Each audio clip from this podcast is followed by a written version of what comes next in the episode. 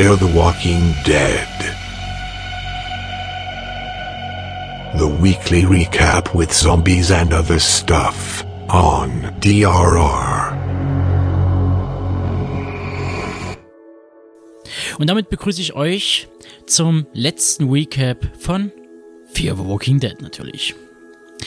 Das Finale steht für große Emotionen, Gefühlsausbrüche und jede Menge Zombies. Kurzum, die Showrunner haben soweit alles richtig gemacht und sich für den Abschluss einen großen Event aufgehoben, den viele Gorehounds und Zombie-Viele herbeigesehnt haben, aber sich höchstwahrscheinlich anders vorstellten.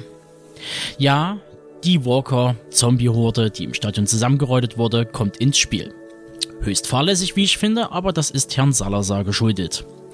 Und selbstredend gehen der Fluchtplan und das Befreien der Deportierten nicht so reibungslos über die Bühne wie erwartet.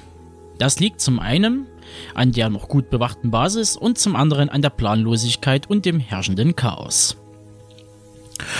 Und über all dem liegt der Fokus auf dem Protagonisten und dem Abschiednehmen, sei es im großen oder im kleinen Stil. Besonders ergreifend ist dabei die Szene, als Ophelia vor einem Ascheberg aus Menschen steht und ihr klar wird, dass ihre Mutter das gleiche Schicksal erlitt. Das Wort, was mir so gleich im Kopf rumkreiste und zudem leider sehr passend ist, lautet Holocaust. Angesichts solcher Bilder geraten die zur Narrative nichts beitragenden Storystränge wie der um Dr. Exner und das physische Abarbeiten von Travis und Andrews Persona im letzten Drittel der Folge ins Abseits.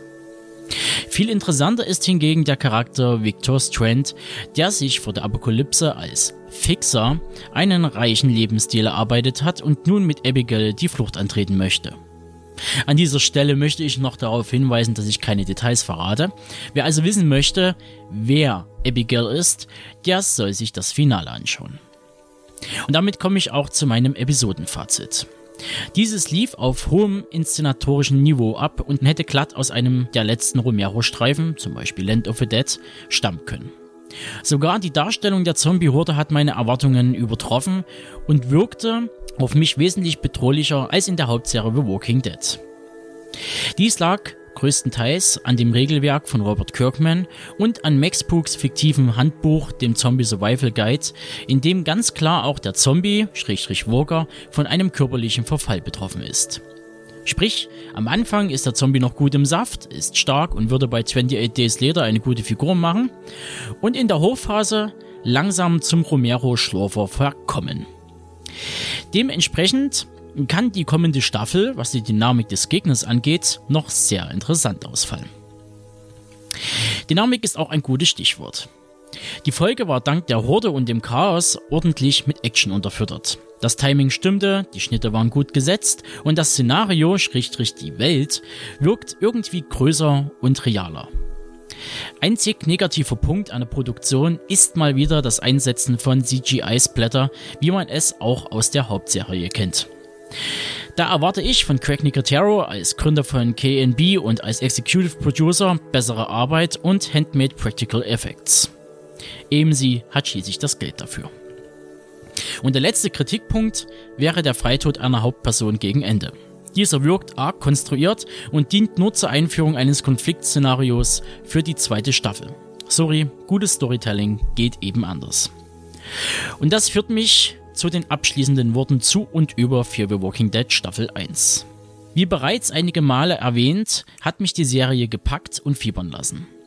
Die Hauptprotagonisten sind zwar noch reichlich blass und in den meisten Fällen wird nur reagiert statt agiert, aber das kann sich ja noch ändern. Besonders positiv aufgefallen ist mir, dass man den Fokus stärker auf die Gruppe und deren Schicksal legt und nicht versucht, den Drang nach Blut und Spielen zu befriedigen.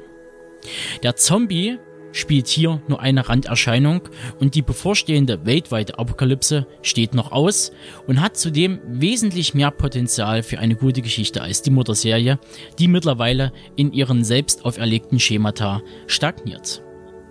Für mich ist Fear the Walking Dead eine gelungene Umsetzung des Zombie-Themas. Und ich hoffe an dieser Stelle, dass AMC und die Showrunner auch für zukünftige Staffeln die Qualitätsmesslatte hochhalten.